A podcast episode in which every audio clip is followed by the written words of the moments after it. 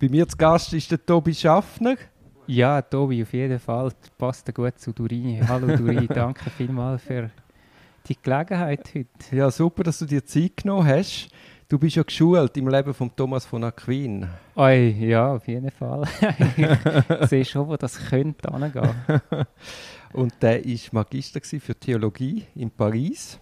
Und ich weiß nicht, ob du das weißt, aber dort hat es den Brauch gegeben, den akademischen Brauch, dass man zweimal im Jahr haben die Magister müssen der Öffentlichkeit Rede und Antwort stehen. Nein, ja, doch, so vage, klar. Und ich würde das gerne mit dir machen. also gut, äh, Auftakt zum ersten Mal das Jahr. ah, du meinst, wir machen gerade eine Tradition? Also, was mir aufgefallen ist in Vorbereitung zu dem Podcast, du hast für einen Zürcher Anwalt zumindest eine außergewöhnliche Vita. Ja, das kann man wahrscheinlich so sagen. Also, also es ist nicht nur geradlinig. Nein, nein. Aber das werden wir jetzt herausfinden. Ja. Also ganz kurz, wo bist du geboren? In Zürich und dann zwei Jahre in Zolike gewohnt, zwei Jahre in San Diego und nachher in Erlenbach. Also Kindheit mehr oder weniger in der Schweiz. Genau. Mittelschule auch. Ja. Bist du aus einem religiösen Elternhaus? Nein, gar nicht. Nein, aus einem eher so agnostisch anzusiedelnden. Jetzt werden sich alle fragen, warum stellt die Frage? ja, eben, wegen McQueen, oder? Genau, genau. Kannst du eine Philosophie deiner Einstellung der Welt gegenüber benennen?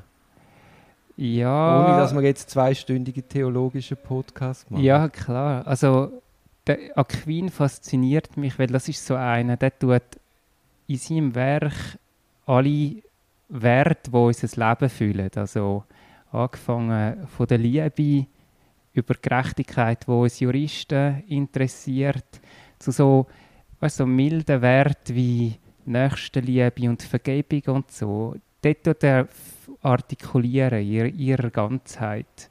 Und das ist so ein bisschen die Gegenposition zu einer Welt, wo es, sagen wir mal, äh, ein bisschen vereinfacht gesagt, und nur um Geld geht oder um Macht oder so äh, äh, eine spannende Gegenposition, wo, wo dir hilft, Orientierung zu finden.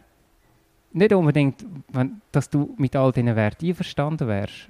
Aber da hast du jetzt einmal einen, der ansteht und sagt, diese Werte gibt es alle und der, der schildert dir da eine ganze Wertewelt. Und das ist, glaube ich, das, was mich an ihm interessiert. Also als philosophische Auseinandersetzung, als Position. Also ich glaube, wir werden später, ohne dass ich jetzt den Spannungsbogen will stören, noch auf den Thomas von Aquin zu reden kommen. Kurz noch, bist du in einer politischen Partei? Nein, also ich habe einen ganz kurzen Ausflug äh, in die CVP gemacht, aber... Aber dann wären wir ja wieder beim Religiösen. Ja, ich also habe gedacht, das lässt sich... Entschuldigung. Aber dann hast du da doch irgendeinen Ansatz, dass du vom Religiösen zum Thomas von Aquin gekommen bist. Ja, eher vom Suche nach Wert und die versuchen können zu artikulieren. Also eben äh, äh, äh der, der Sinn vom Leben in, sagen wir, Liebe und, und können in einer friedlichen Gesellschaft leben hat mich, also die Suche nach diesen Werten hat mich zu Aquin gebracht, als einer, der diese Werte eben in seinem Werk artikuliert. Und wenn du schaust, in der Rechtsphilosophie, sagen wir seit dem Hans Kelsen zum Beispiel, äh, also frühes 19. Jahrhundert, äh, 20. Jahrhundert, Entschuldigung, äh, da findest du nicht so viele andere Autoren, die die gleiche, reichhaltige äh, Werteposition vertreten. Also darum muss man eben so relativ weit zurückgreifen auf jemanden wie der Aquin. Das ist, glaube ich, 13. Jahrhundert. Ja, 13. Ja. Jahrhundert. So. Noch kurz zurück zu deinem Werdegang. Dann Uni Zürich. Mhm. Von Anfang an Jus studiert? Ja, ja. Warum Jus? Äh, das ist eigentlich recht einfach. Also ich habe für die Matur äh, Arbeit geschrieben zum Nahen Osten. Da hat mich mein Großvater gefragt, was willst du werden? Dann habe ich gesagt, schau, mich faszinieren die Friedensgespräche zwischen damals ähm, Yasser Arafat und dem äh, Rabin. Isaac Rabin. Ja. Und dann hat er gesagt, ja, dann musst du Völkerrecht studieren. Dann habe ich gesagt, ja, wo macht man das? Und dann hat er gesagt, ja, das kannst du an jeder Uni. Also habe ich mich an der Uni Zürich eingeschrieben. Und äh, ich glaube, an der Uni Zürich für am Anfang bin ich einfach nur, weil es so viele Rechtsgeschichtsvorlesungen gegeben hat und Rechtsphilosophie und so. Also, du Also hast dann der- das Lied 1 hast du Genau. in Zürich gemacht. Ja, also der Riemer, für die, die den kennen, der hat es mir fast verdorben mit seinen. Personenrechtsvorlesungen. Dann Uni Genf. Äh, das ist noch einfacher, also eben mit dem Plan, Völkerrechtler das zu werden. jetzt klar sein, ja. hat ähm, der Mann von meiner Gotte am Abend gesagt, was, du willst Völkerrechtler werden? Ja, dann musst du unbedingt nach Genf gehen. Und dann habe ich zuerst mal so ein Mobilité-Jahr gemacht Mhm. in Genf und mich dann ganz für Genf entschieden. Okay. Ich habe ja auch ein Mobility-Jahr gemacht in Genf. Ah, wann? also du bist 2.1 bis 2.4. Ich bin wahrscheinlich 1998. gewesen. Ah, knapp. Hast du den Luigi Condorelli als Professor? Ja. super. Also ist natürlich kein Sympathieträger, aber ein hervorragender Völkerrechtler. Wobei Völkerrecht, Europarecht, das sind nie die Fächer, gewesen, die es mich angezogen hat. Äh, verstehe ich. Dann, von Genf bist du nach Cambridge. Immer noch mit dem Plan, Völ Ah, Völkerrechtler darum. zu werden. Ja. Also du hast gerade nach der Uni den LLM angeschlossen. ja. In welcher Überlegung? Ah, das hat private Gründe Mhm. damals. Also, ähm, weil ich in, in England wohne. Mhm. Und wie war es denn, gewesen, in Cambridge zu studieren? Ist das anders als in der Schweiz?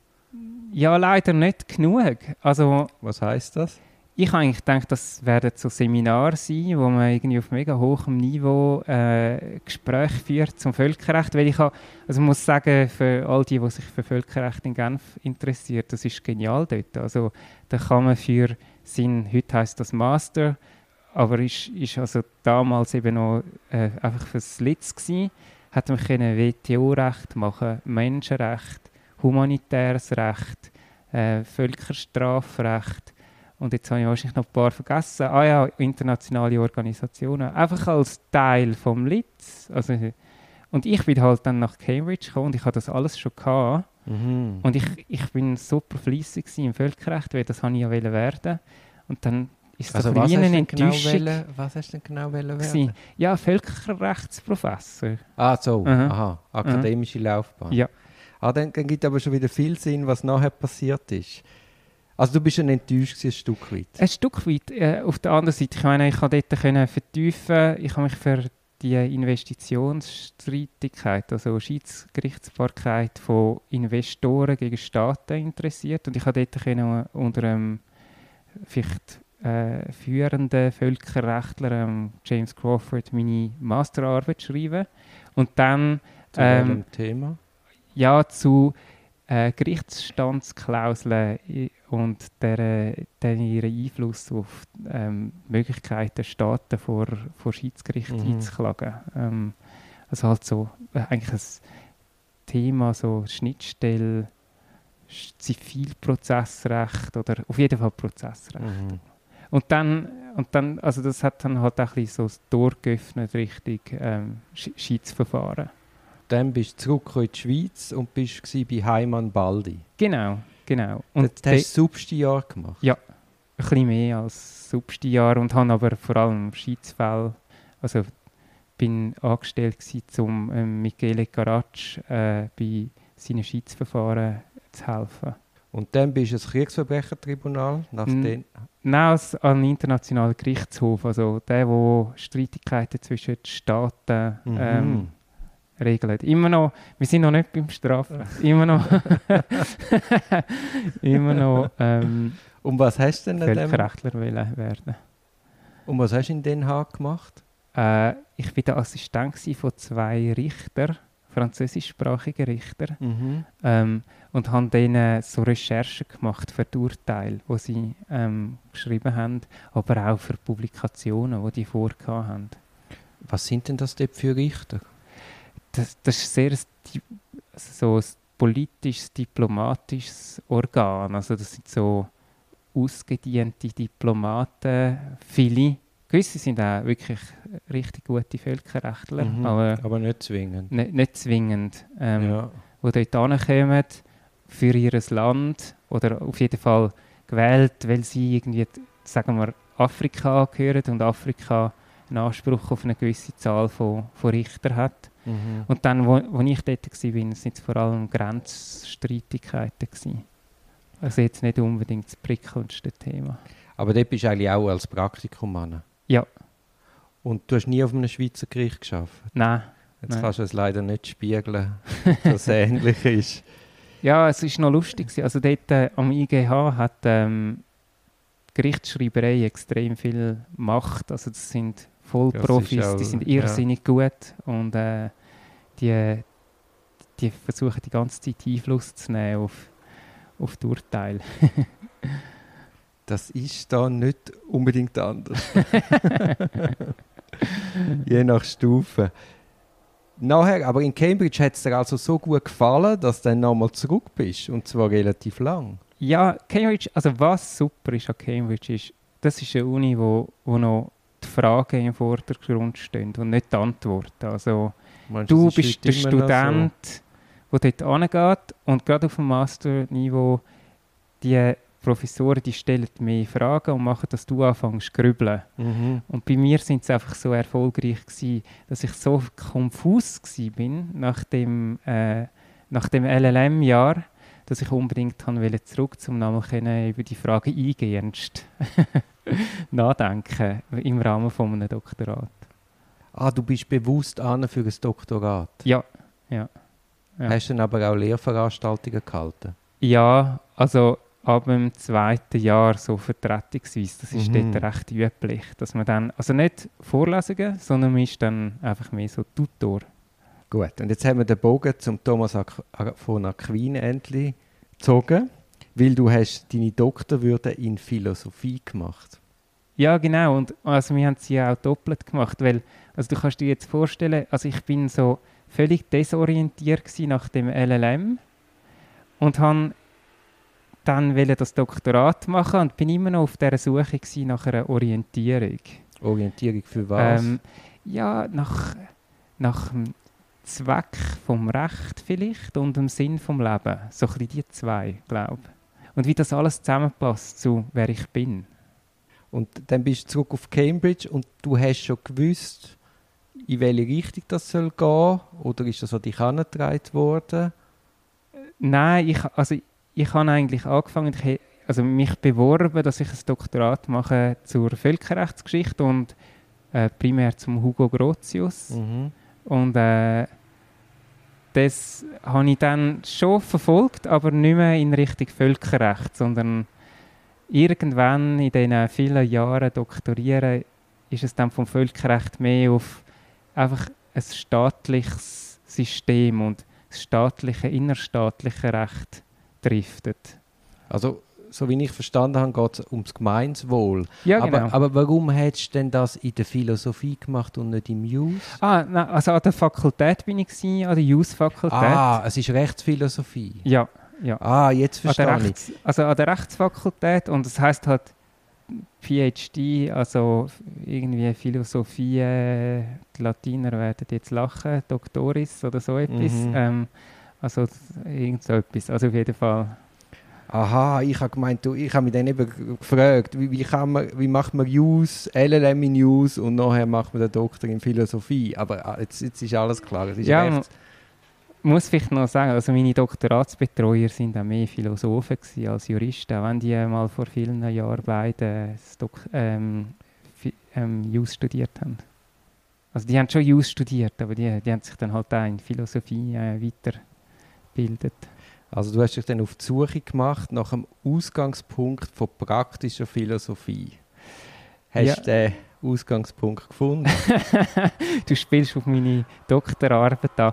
Ja, ich glaube schon. Also, ähm, also muss vielleicht dazu die Einleitung von meinem Doktorat nehmen. Also der Ausgangspunkt vom, vom Doktor ist ähm, Gesundheit. Der Doktor will seine Patienten gesund machen.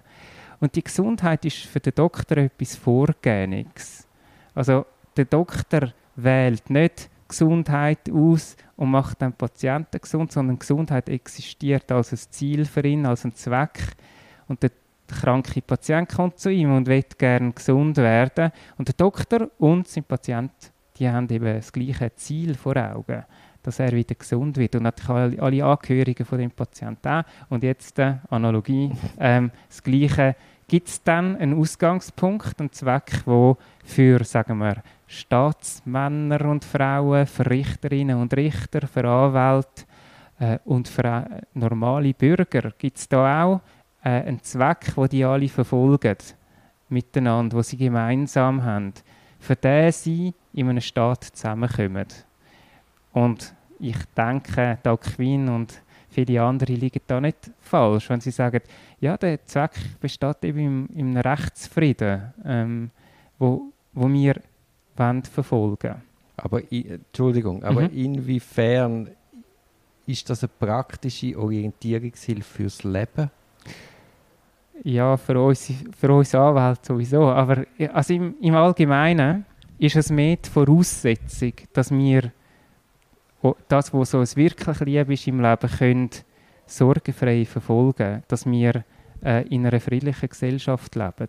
Also es ist nicht das Endziel in unserem Leben. Also Endziel wäre viel mehr. Also ich würde gerne äh, möglichst schöne Zeit haben mit meiner Familie oder Gut, das ist äh, jetzt die Frage, wie du das Gemeinswohl mit, definierst. Ja, aber das ist eben dann, ja, das ist eben dann mit meine privaten Ziele, die ich für mich habe.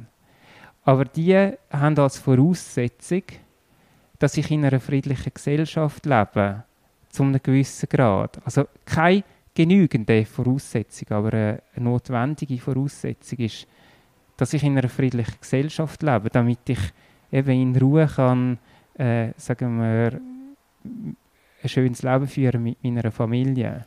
Aber eine friedliche Gesellschaft zu Zeiten von Thomas von Aquin, 13. Jahrhundert, ist ein anderer, ein, hat einen anderen Hintergrund gehabt oder ist ein, haben die Leute eine andere Idealvorstellung gehabt, was das soll sein, als wir jetzt heute? Ja, aber nicht so radikal anders, dass es nicht möglich wäre für uns heute Erkenntnis daraus zu gewinnen, aus dieser Vorstellung. Und jetzt müssen wir vielleicht ein bisschen konkreter werden. Also eine ganz wesentliche äh, ähm, Voraussetzung, die muss geben sein, damit eine friedliche Gesellschaft entsteht, ist, dass das Strafrecht eingehalten wird. Und also das Mordverbot und das Verbot von Diebstahl und die, also das Kernstrafrecht hat sich ja ähm, nur an, an den Rändern verändert seit dem 13. Jahrhundert. Das ist damals in dieser Gesellschaft notwendig gewesen, dass die Leute das respektieren, weitgehend von sich aus und nicht, weil sie irgendwie Angst haben vor Strafen. Und das ist es heute immer noch. Also ich sage noch gern, das, das moderne Verfassungsrecht macht uns immer so denken, also eine Verfassung ist eigentlich nur also Grundrecht und nachher die Staatsorganisation. Aber das bessere Verständnis von der Verfassung orientiert sich nicht an diesen Urkunden, sondern rechnet das Strafrecht und das Zivilrecht mit rein, also das Haftpflichtrecht vor allem und das Vertragsrecht, mit rein in das, was eine Verfassung ist für einen Staat. Weil die Verfasstheit von einem Staat hängt von, den, äh, von der Einhaltung vom Strafrecht ab. Das ist das, was uns garantiert, dass wir in einem friedlichen Staat leben. Ist aber, wie gesagt, ist nie genügende Voraussetzung. Ähm, es braucht auch eine Umverteilung und anderes, damit das eine gerechte, äh, ein gerechter Staat ist. Aber es ist einfach ein Teil von dem, was also in meinst, das ist der, Gesellschaft geht. Das ist der Ausgangspunkt, damit eine friedliche Gesellschaft funktioniert. Ist einmal eine erste notwendige, aber für sich nicht genügende Voraussetzung, mhm. genau. Und steht denn Philosophie im Gegensatz zur Freiheit? Nein, also ich frage das nur, äh. weil du sagst, du, du verfolgst eine praktische Rechtsphilosophie mit liberalem Anspruch. Aha, ja, ja, ja. Also im, im Doktorat und in, in der, ja, also ich verstehe die Frage, also, oder die Angst, die entsteht in den Liberalen, wenn man anfängt mit Wert argumentieren und gerade wenn es so hehre Werte sind wie Gerechtigkeit oder dann sogar etwas, noch, wo darüber ausgeht wie Liebe, die Angst ist immer, dass dann die, die sagen, ah, ich weiß, was die wert sind, anfangen, den paternalistischen Staat zu verteidigen, die sagen, also wo der Staat einem vorschreibt, wie man zu leben hat. Äh, und dort ist ihre Reaktion von diesen Liberalen zu sagen, nein, nein, also so Wert gibt es eigentlich gar nicht, so objektive, nennen wir sie jetzt mal, Wert wie Gerechtigkeit und Liebe. Jeder weiß für sich selber am besten, was für ihn gut und schlecht ist. Und der Staat weiß es auch nicht, was gut und schlecht ist. Also haltet er sich am besten raus aus dem äh, Urteilen für uns, wie wir zu leben haben. Und sollte darum ein liberaler Staat sein. Das wäre so die wertrelativistische Verteidigung von einem liberalen Staat. Also es gibt keine objektive Wert. Jeder muss es für sich selber wissen. Der Staat weiß es auch nicht. Was natürlich nicht ganz ehrlich ist, weil jede, jede Rechtsnorm ist ja, geht ja von einem Wert aus. Auf jeden Fall. Also, also diese Art von Rechtfertigung von einem liberalen Staat ähm, steht in einem totalen Konflikt zu unserem gelebten Alltagsempfinden und dem, wie wir uns selber die Welt erklären. Und also die Lösung, die ich so ein bisschen erarbeite ähm, in meinem Doktorat, also natürlich nicht allein, sondern aufbauend auf andere, ähm, ist zu sagen, also es mag so Wert geben wie Gerechtigkeit, ähm, artikuliert in so Gesetz wie äh, im Strafrecht oder auch Wert wie Liebe, und das allein verpflichtet uns ja nicht dazu, einen Staat zu wählen, wo uns allen vorschreibt, wie wir zu leben haben, sondern ein Staat sein Zweck kann ja ein viel ein beschränkterer Zweck sein. Nämlich der Zweck, einfach nur den Rechtsfrieden zu garantieren und eine gewisse ähm, soziale Umverteilung, dass alle genug zu essen und zum Leben haben und ein Dach über dem Kopf.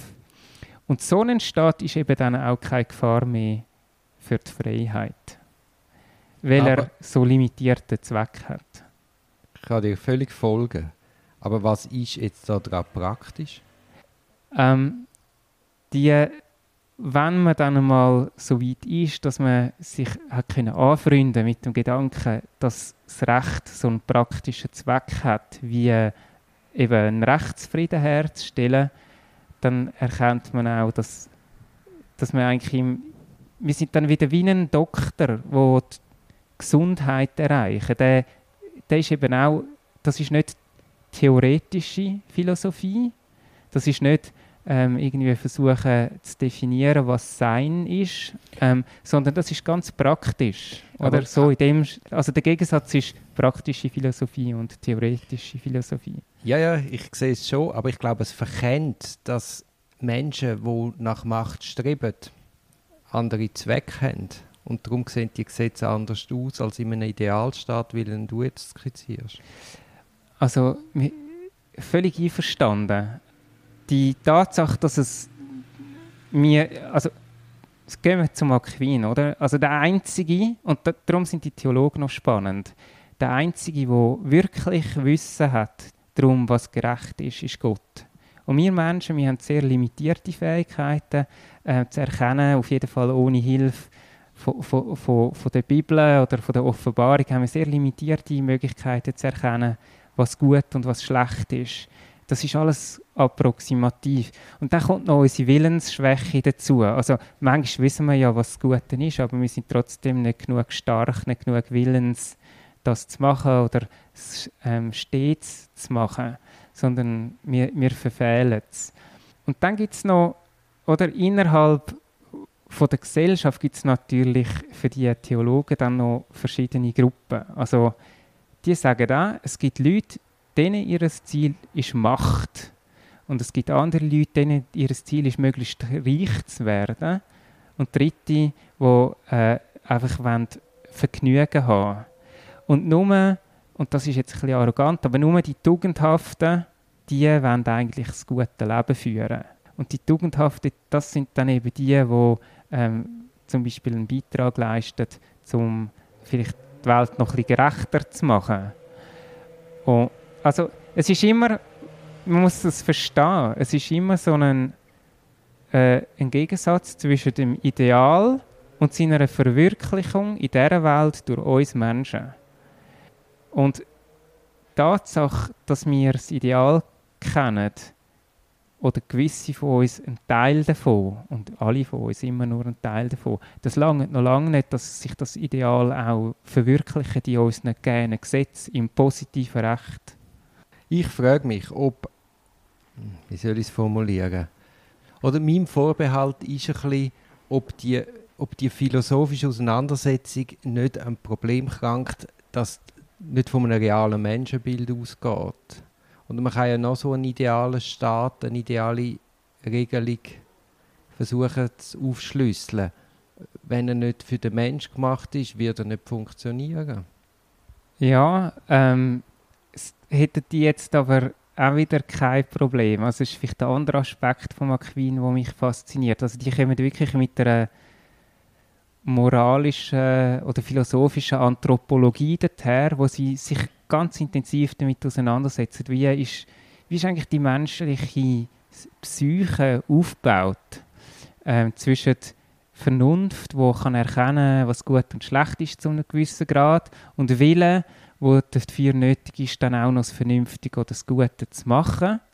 Und dort äh, nachher eine Tugendlehre daran anknüpft, wo besagt, dass du durch konstante Übung musst du anfangen, deinen Charakter so formen, dass du bleibend und ohne Effort ähm, anfängst, das zu tun, was für deinen Nächsten gut ist, aber auch für dich selber. Ich bin ganz bei dir auf der Basis vom Einzelnen. Mhm. Aber gesellschaftlich gesehen funktionieren die Menschen doch anders. Äh, also wie meinst du jetzt? Ich gestehe jedem einzelnen Menschen zu, zu dass er wahrscheinlich das Beste will für sein nächstes Umfeld aber in dem Moment, wo es ja Leute gibt, die können verführen können, Leute, die nach Macht streben, Leute, die nach mehr Geld streben, in dem Moment werden ja eigentlich die, die grundsätzlich guten Menschen manipuliert oder folgen jemandem, Weg vom geringsten Widerstand. Wir, wir sehen es bei unseren demokratischen Abstimmungen. also, ja, ja, ja, ich verstehe. Also, das knüpft dann an mit dem, äh, was was dann die, also diese äh, Autoren wie der Aquin würden sagen zu der Notwendigkeit vom Strafen. Also die meisten Menschen halten sich mal an das, was man ihnen er, ähm, beigebracht hat, schon die Eltern und so. Und dann gibt es andere, die, denen muss man noch eine zusätzliche Motivation geben. Aber die muss man strafen. Aber die fängt ja genau an. Wer bestraft wenn, wegen was. Das ist ein immenses Machtmittel.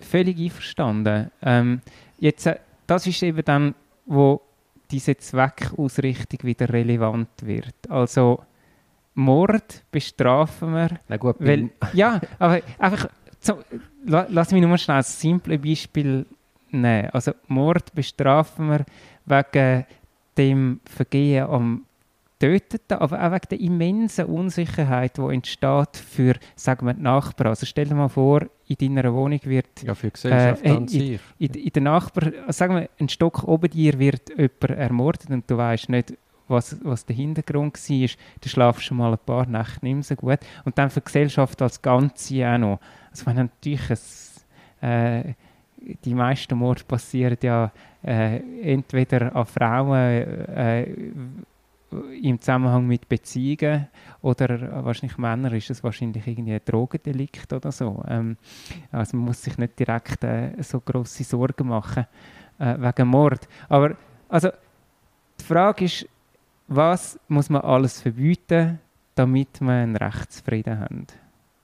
Und dann gibt es mal ein paar Kernstraftatbestände, äh, da ist es äh, da ist es relativ klar und die gibt es schon lange dort ist die ganz schwierige Frage weniger verbieten und bestrafen, sondern wie bestrafen. Also was ist die angemessene Reaktion, so dass einem Rechtsfrieden wirklich dient ist und unter einem, einem, einem gerechten Staat. Äh, und dann, ich weiß nicht, was ein gutes Beispiel ist, von, also Strafnormen, die aufgestellt worden sind, wo äh, Konkubinatsverbot. Mhm Äh, Homosexualität. Ja, also dort muss man vielleicht vorausschicken. Also du, du denkst jetzt wahrscheinlich auch wieder an Thomas von Aquin. Also dort muss man erstens mal vorausschicken, dass erstaunlicherweise die Moraltheologen ganz einen klaren Unterschied machen zwischen dem Staat und der Kirche. Also der Staat, der ist da, für einen Rechtsfrieden herzustellen. Und dem seine Strafkompetenz geht niemals so weit wie der Kirche. Ihr Ziel, weil der Kirche, ihr Ziel ist unser Seelenheil. Mhm. Die Kirche will, dass wir, ähm, da, da, dass wir nicht nur ähm, anständige Bürger sind, sondern gute Christen. Und die muss mehr intervenieren in unserem Leben. Und darum sind eben, darum sind eben die Theologen interessanterweise so ein bisschen Proto-Liberale, also frühe Liberale, weil sie wollen einen Staat, der gar nicht so weit geht mit ihrer, also der Zweck vom Staat, der, der ist limitierter für Theologen. Und dann kommt noch dazu, also ein, sogar ein Thomas von Aquin, der, jetzt lassen wir mal ähm, Homosexualität beiseite, ähm, also Sex vor der Ehe oder so etwas wie ähm, bin ich mir aber nicht mehr ganz sicher, weil es jetzt auch schon wieder ein paar Jahre ist. Ich glaube auch ähm, Konkubinat, das, das kann ein Staat tolerieren, aus denen ihrer Ansicht, weil das eben den Rechtsfrieden nicht gefährdet. Also der Rechtsfrieden ist so ein bisschen der Standard, der angewendet wird, zum Messen, sollte jetzt der Staat das dürfen verbieten oder nicht. Ähnlich Aber und in Kongruenz mit dem, wie der Staat heute muss, vor dem Menschenrecht rechtfertigen, wenn er etwas verbietet. Aber, also Entschuldigung, aber Ja. wir müssen glaube auch hören, aber zersetzt denn ein Konkubinat oder Sex vor der Ehe, zersetzt denn das nicht der Glaube? Aus einem Weltbild von einem Thomas von Aquin. Ich wäre überfragt. Also, ob es den, den Glauben zersetzt. Also jetzt als religiöse Frage, als, als theologische Ja, als Frage. theologische Aha. Frage. Und nachher ist, kann der Staat noch so liberal und zurückhaltend sein, weil nach dem Kirchenrecht würde man dann den Umstand bestrafen. Also so Fun Fact, also es gibt, glaube so Erhebungen zu ähm, den Abstand zwischen Geburten und Hochzeiten in England.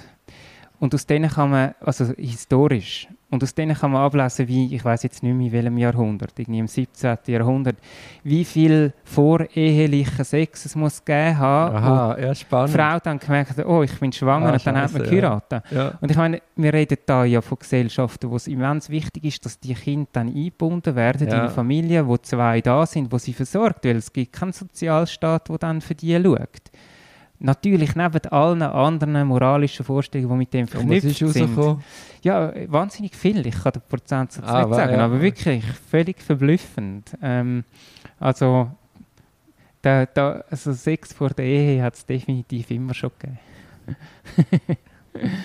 Ja, aber dann, also, nein, wenn wir wirklich hören, aber dann sind wir doch wieder eben bei dem Problem, dass, dass, dass man so hehre rechtsphilosophische Konstrukte hat, wo aber nicht wirklich den Mensch als, als Mensch in Rechnung stellen.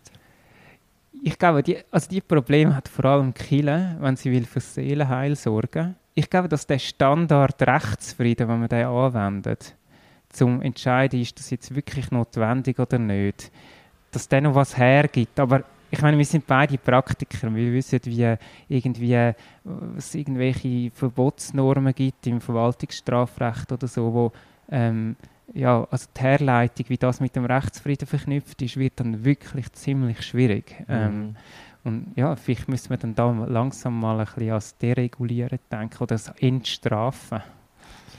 Also man hört, warum du mit deiner Diss einen Preis gewonnen hast. Der York Prize. Ja, Ist das ein angesehener Preis? nein, das ist ein uni-interner Preis. aber das sagst du jetzt wahrscheinlich einfach aus Bescheidenheit. ähm, also es ist eigentlich einfach meinem Doktorvater zu verdanken. Er hat gesagt, du, hast dich für das beworben? Weil da muss man sich bewerben. Aha, muss man sich bewerben. Und dann habe ich gesagt, ah, gibt es da einen Preis? Jetzt im Nachgang mit deiner Dissertation, was hast du mitgenommen? Vielleicht einmal inhaltlich. Also du bist ja auf, eigentlich auf einer Suche für dich selber gewesen, ein Stück weit. ja, völlig. Also Auch ganz wichtiger Aspekt davon. Und Aha. hast da davon auch etwas können mitnehmen Ja, ich glaube schon. Also, hat, also diese Fragerei nach dem LLM ist dann gestillt gewesen. Ich habe eine Antwort für mich gefunden. Ich habe eine, eine gewisse Ordnung in mein Wertebild gebracht. Äh, für mich können rechtfertigen, wieso ich ein Liberaler bin und mhm. äh, mir der Rechtsstaat wichtig ist. Und lustigerweise, und das ist mir erst in den letzten Monaten oder ein, zwei Jahren aufgefallen, schließt sich eben der Kreis wieder, oder? Also ich habe angefangen, Jus studieren, weil mich die Friedensgespräche zwischen dem Rabbin und dem Arafat so interessiert, also fasziniert haben und ich wollte Frieden stiften und jetzt sind wir da beim Rechtsfrieden angelangt. Also da, da schließt sich ein bisschen der Kreis. Und was hast du mitgenommen von der Arbeitsweise? Also hat auch die, das, das ich weiß nicht wie viele Jahre, das zweijährige intensive Nachdenken über ein Thema, sich zu vertiefen, hast du auch über den Inhalt über etwas mitgenommen? Es ist sehr charmant, dass du sagst zwei Jahre. Ich glaube, es sind sieben oder so, etwas unendlich Langes. Ey, auf jeden Fall. Also ich bin sicher kein begnadeter Schreiber. Und diese, diese qualvolle sieben Jahre schreiben müssen, die haben mir gut da, weil ich viele so sprachliche Probleme für mich haben können lösen, sodass ich jetzt ein bisschen flüssiger kann schreiben, ein bisschen flüssiger. Ähm, äh, also das habe ich mitgenommen und keinen Respekt habe auch vor riesigen Eingaben zum Beispiel. Also ich habe manchmal das Gefühl, wer schon mal ein Doktorat geschrieben hat, der verzweifelt auch nicht, wenn er mal eine 100-seitige Eingabe schreiben muss, weil er hat es ja schon mal gemacht auf eine Art und Weise. Und beim Doktorat ist es noch viel schwieriger, dort musst du noch Geschichte selber erfinden, die du erzählen willst. Äh, wir Anwälte haben es ja gut, Geschichten werden an uns getragen und dann werden wir mit Material eingedeckt, um sie, ähm, um sie noch im Detail zu schreiben. Und, und was hat das mit dir gemacht, sieben Jahre, dich in ein Thema zu vertiefen? ja, ist, also ich bin manchmal verloren gewesen. Also am Anfang bin ich ganz ähm, so fundamentalistisch geworden und irgendwie jetzt das Gefühl gehabt, also das ist jetzt noch die einzige Wahrheit und ich habe sie jetzt gefunden und los mal zu und es war kein Spass gewesen, mit mir zu reden ähm, und das habe ich dann zum Glück mit der Zeit können, äh, ablegen. Zum Glück auch für mich. und, und, und, und auf der anderen Seite ähm, eben hat sich dann so eine gewisse Ruhe eingestellt und dann eine Frustration, dass, äh, also dass die Doktorarbeit, mit der habe ich noch nie können, oder selten kann ich mit jemandem über die Themen reden. Ähm, und noch viel extremer ist es, also wenn ich in dem Beruf geblieben wäre, das sind wirklich nur Philosophen, die mit Philosophen von einem Elfenbeinturm zum nächsten funken, in dem Gebiet, das ich gewählt habe. Das ist ja nicht zwingend als jemand, der in einer Rechtsfakultät doktoriert.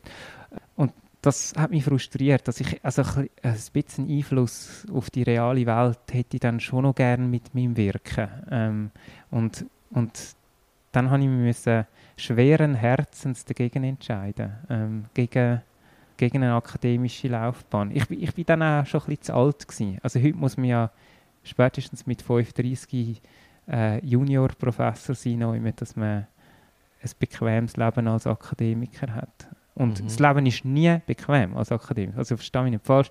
Die Leute die sind unter einem konstanten Publikationsstress. Samstag, Sonntag, Ferien. Ähm, also da hat man eigentlich kein Leben nebendran. Äh, und das wäre, also er hat nicht meinen Vorstellungen entsprochen. Ist jetzt das bei Baldi und Karatsch besser? Ja. Jetzt hast du das Leben. ja, also erstens mal habe ich zum Glück so Fristen, die machen, dass ich produktiv bin. Und auf der anderen Seite habe ich wirklich auch äh, ein Leben. Äh, also ich arbeite am Mittwoch meistens nicht und schaue auf unseren Sohn. Ähm, arbeite dafür sonst ein bisschen mehr am Abend äh, und am Wochenende manchmal, oft nicht. Dann haben wir auch schon beim Thema, also du bist zurückgekommen von Cambridge. Genau. Dann bist du bei Baldi und Karatsch gewesen. Dann Genau. bist du die Rechtsanwaltsprüfung. Als zweiter Bildungsweg, genau. Als gescheiterter Akademiker doch noch die Anwaltsprüfung machen. Also wenn, wo du mit deinem Großvater geredet hast und hast gesagt, du willst Friedensstifter werden. also das hast du nicht gesehen in einer Funktion als Anwalt. Ja, im, als Diplomat im weitestgehenden Sinn. Ja. ja, also wirklich, also ganz solide Kenntnisse im Völkerrecht, aber als Diplomat. Aber er hat mir Mhm. eigentlich abgeraten vom Diplomat werden. Er ist so der Meinung, ja, die werden dann doch von den Politikern, ähm, also Bundesräte sagen dann am Schluss, was gilt. Mhm. Ähm, und, und Es ist auf den Herr Cassis los, ja. ja, genau.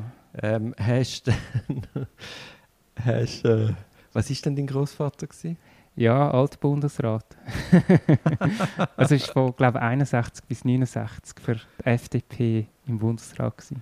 Also da schließt sich jetzt wieder der Kreis zum liberalen Anspruch von der Prä im Zusammenhang mit der praktischen Rechtsphilosophie. Genau. Und was ist er? Das ist ja wahrscheinlich Jurist gewesen. Ja, ja. Also bernische Fürsprecher. Mhm. Und dann aber direkt in die Bundesverwaltung. Ja. Und dann Kriegswirtschaftsdepartement oder so. Und dann von dort, äh, als einer von den wenigen eben aus der Bundesverwaltung in den Bundesrat Mhm. gewählt worden. Das kommt Das nicht so habe ich vor. jetzt noch nie gehört. Ja. Aha. Also, dann machst du die Anwaltsprüfung. So ein halber Traumberuf in dem Fall. Und nachher bist du nicht zurück zu Baldi und Karatsch, sondern bist nach Österreich. Ja, ähm, meine Frau ist Österreicherin. Okay. Nach Wien in einer Kanzlei, die so eine Doppelspezialisierung hat, Schiedsrecht und Asset Recovery oder Wirtschaftsstrafrecht. mhm. Auf, äh, also mein Chef da hat mich gerne da behalten, aber er war mega grosszügig gewesen und hat mich dann dort empfohlen und dann haben sie mich äh, genommen. Dann bin ich aber nur 10 Monate dort. Gewesen. Dann hast du die Frau können überzeugen. Genau. Bist du in Wien? Gewesen? Ja. ja. Ja. Sie ist Wienerin. Nein, sie ist zum Glück Vorarlbergerin, sodass sie jetzt ganz nah an ihrer Heimat wohnt. Und dann bist du eben gleich wieder zurück zu Baldi und Karatsch. Genau. Und jetzt sind wir bei der Aktualität. Jetzt hast du zusammen mit einem Kollegen von dir ein Netzwerk für Privatklägerschaft gegründet. Ja, genau. Was ist da die Überlegung dahinter? Also wie man jetzt aus unserem langen Gespräch gehört, bin ich nicht schon seit Jahrzehnten als äh, Anwalt tätig. In der Schweiz, glaube ich, seit 2018. Ja, genau. Ja. Und wir haben viel, also bei Baldi und Karatsch sind wir unter anderem spezialisiert auf Wirtschaftsstrafrecht, aber vor allem Geschädigtenvertretung. Und Im Wirtschaftsstrafrecht. ja, ja, ja. Und wir haben dort einen super Austausch in der Kanzlei und auch äh, viel Erfahrung. Aber mich denke es wichtig, dass man sich nicht immer wieder selber kopiert, sondern dass man einen Austausch hat mit anderen Anwälten zum Thema. Und dann habe ich mich angefangen schlau zu machen, was es dann für äh, Möglichkeiten gibt, um andere Anwälte zu finden. Bin natürlich schnell auf das Forum Strafverteidigung gestoßen oder auf den äh, Fachverein ZAV Strafverteidigung und habe das Gefühl, dort passe ich nicht so ganz an mit dem Anliegen und denkt, ja, es gibt punktuell natürlich Tagungen wie äh, zum Beispiel das Schultesforum Wirtschaftsstrafrecht oder so, die für mich hochrelevant sind und bin dann dort mal an, aber schon denkt, ja, vielleicht könnte man da mal so einen Stammtisch organisieren. Und an dem Forum habe ich dann den Adam El Hakim kennengelernt und später habe ich dann mit ihm das Netzwerk gegründet. Also wir haben das dann kurz aus den Augen verloren und uns wieder getroffen. Dann habe ich ihm von der Idee erzählt, einen Stammtisch zu machen. Und dann hat er gesagt, ja, könnte interessant sein. Und bei einem zweiten Mittagessen bin ich dann konkret geworden und habe gesagt, hey, ich habe das Gefühl, du und ich, wir sollten das lancieren, Adam. Äh, wir brauchen noch eine Frau an Bord, am besten aus der Romandie. Dann haben wir noch die Antonia Mottironi bei Monfrini Piton Klein gefragt, ob sie auch mitmachen will. Und die war auch ähm, Feuer und Flamme und hat dann aber nach zwei Monaten wieder aussteigen auch wegen äh, Zeitmangel. Und jetzt haben wir im März das Netzwerk gegründet. Und jetzt im August haben wir die erste Veranstaltung. Genau. wo du ja netterweise uns auch angefragt hast. Klar. Und meine Mitarbeiterin Sandra Schaffner wird dort Als Moderatorin haben wir sie angefragt. Dann machen wir so einen Workshop zum Verfassen von Strafanzeigen. Und das führt mich zur letzten Frage. Sie heißt ja gleich wie du. Sind ihr allenfalls verwandt? Also, wir haben ja geglaubt, wir seien nicht verwandt, weil wir haben noch nie voneinander gehört. Und dann habe ich mit ihr vor drei Wochen telefoniert und uns ist klar gewesen, wir sind nicht verwandt. Und ganz am Schluss habe ich so gesagt, ja, was ist denn dein Bürgerort? Und dann hat sie gesagt, Gränichen, Aargau. Und dann habe ich gesagt, ja, meinen auch. Und seither müssen wir doch davon ausgehen, dass wir verwandt sind.